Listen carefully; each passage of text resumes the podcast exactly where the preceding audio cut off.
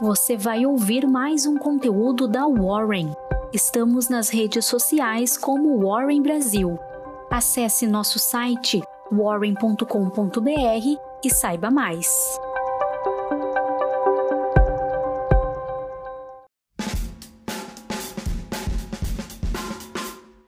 Bom dia, meu nome é Grace Riemann, sou assistente de análise na Warren e essa é a sua Warren Call de quarta-feira, 10 de outubro. No Brasil, hoje é dia de conhecermos a inflação oficial de outubro. O mercado espera uma variação de 1,05% no IPCA, na base sequencial. Nos Estados Unidos, também é dia de divulgação da inflação ao consumidor. É esperado um avanço de 0,6% no CPI de outubro. A quarta-feira tem vários balanços para o mercado repercutir a Aliança Sonai, Banrisul, BRF, Copel, Enalta, Equatorial, Notre Dame Intermédica, JBS, Localweb, Login, Porto Seguro, CLC Agrícola, TOTF, 3R Petróleo, Even, Taesa, Oi, Simpar, Via, Smartfit e Caixa Seguridade divulgarão seus resultados para o terceiro trimestre. Fatos que marcaram o dia de ontem. A inflação ao produtor, o PPI, dos Estados Unidos variou 0,6% em outubro, dentro do consenso do mercado. O mercado ficou à espera da votação da PEC 39, referente aos precatórios. Para alcançar a maioria do segundo turno, articuladores do governo fecharam um acordo para prorrogar a desoneração da folha de pagamentos para 17 setores da economia. Bolsa Brasileira. Otimista, mas mantendo cautela, esse foi o tom da Ibovespa nesta terça-feira. O índice avançou 0,7% a 105 mil pontos, com o mercado olhando para os desdobramentos da votação dos precatórios. Varejo. Em dia de forte queda nas taxas de juros futuros, as varejistas puxaram a ala de ganhos do Ibovespa nesta terça. O mercado repercutiu a divulgação de fortes balanços de empresas do índice de consumo. Lojas Marisa reportou um lucro líquido de 44,3 milhões no terceiro trimestre deste ano, revertendo o prejuízo de 124,4 milhões de reais, que registrou no mesmo período de 2020. Vale destacar que o resultado foi positivamente impactado pela reversão de parte do imposto CSLL, que, quando excluída, implicaria em prejuízo líquido de 45,7 milhões. Como a base de comparação é complicada, precisamos olhar como o resultado está em relação a 2019. No terceiro trimestre daquele ano, Marisa reportou um prejuízo de 76 milhões de reais. O resultado significa uma evolução em relação aos dois últimos anos. Bom para cachorro. A Pets registrou um lucro líquido de 26,6 milhões, alta de 56% na base anual. O aumento da cifra é resultado de melhores resultados operacionais e do ganho fiscal, de 2,9 milhões, referente à lei do bem.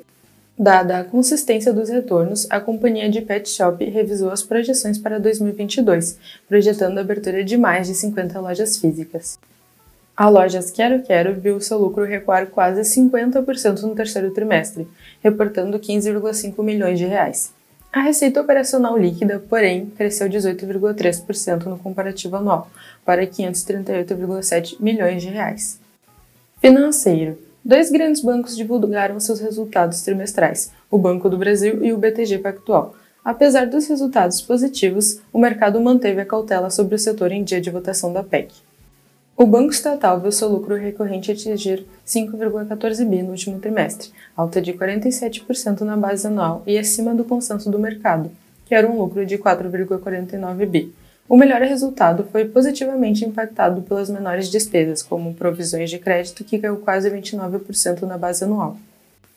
O banco de investimentos teve um lucro líquido ajustado de 1,79 bi, alta de 77% na base anual, a cifra é recorde para a companhia, 4,4% acima do último recorde, referente ao segundo trimestre de 2021.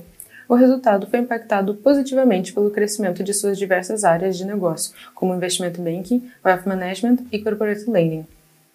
A holding Itaúsa viu seu lucro líquido recorrente subir 35,4% na base anual, registrando 2,67 bi, impulsionado pelo bom desempenho de suas controladas. A partir do quarto trimestre, a companhia passará a divulgar os resultados da EGA, empresa de saneamento que a Itaúsa se tornou acionista. E claro, não podia faltar os dividendos. Foram anunciados três proventos. A primeira parcela de GCP de 0,02 por ação em janeiro, a segunda parcela de GCP de 0,02 por ação em abril e GCP complementar de 0,13 por ação em abril. Aéreas. Permissão para pousar A Gol viu seu prejuízo líquido aumentar em quase 47% na base anual, registrando 2,52 bi. O resultado foi impactado pelos custos de combustíveis, que mais que dobraram no período. No trimestre, a companhia transportou 4,99 milhões de passageiros, uma alta de 92% quando comparado ao terceiro trimestre de 2020.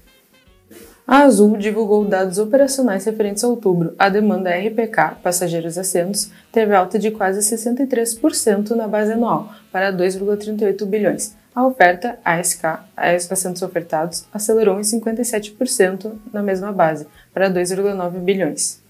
Energia.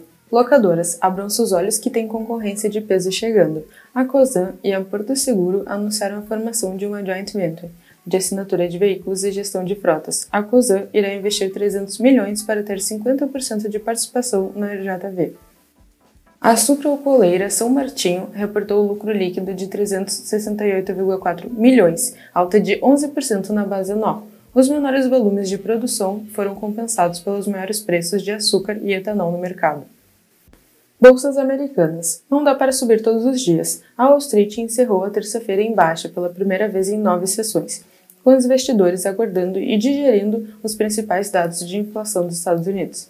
As ações da Tesla caíram quase 12%, pesando no S&P 500 e no Nasdaq Composite. As ações continuaram em queda depois que o fundador Elon Musk perguntou neste fim de semana em uma pesquisa do Twitter se ele deveria vender 10% de suas ações, com quase 58% dos entrevistados dizendo que sim. Juros Brasil. À espera de definição na Câmara dos Deputados referente à proposta da emenda à Constituição dos Precatórios, o mercado de juros futuro operou em forte queda. As taxas caíram até 31 pontos base nos vencimentos mais longos. Cripto. Após o PayPal começar a aceitar operações com criptativos em abril, o seu aplicativo Venom experimentou um aumento de 46% no volume de pagamentos na base anual.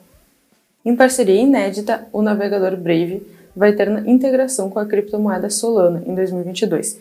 Brave é o terceiro navegador de internet mais baixado, seguido de Opera e do Chrome, segundo dados do App Figures. Até a 6 dessa segunda, o Bitcoin estava sendo negociado em máxima histórica, a 373 mil reais. Dólar. No mercado de câmbio, o dólar encerrou o dia em forte queda em relação ao real, refletindo a esperança dos agentes financeiros com o possível avanço da PEC nas casas legislativas. E essa foi a sua Warren Call de hoje. Espero que você tenha gostado e que tenha um excelente dia. Até a próxima!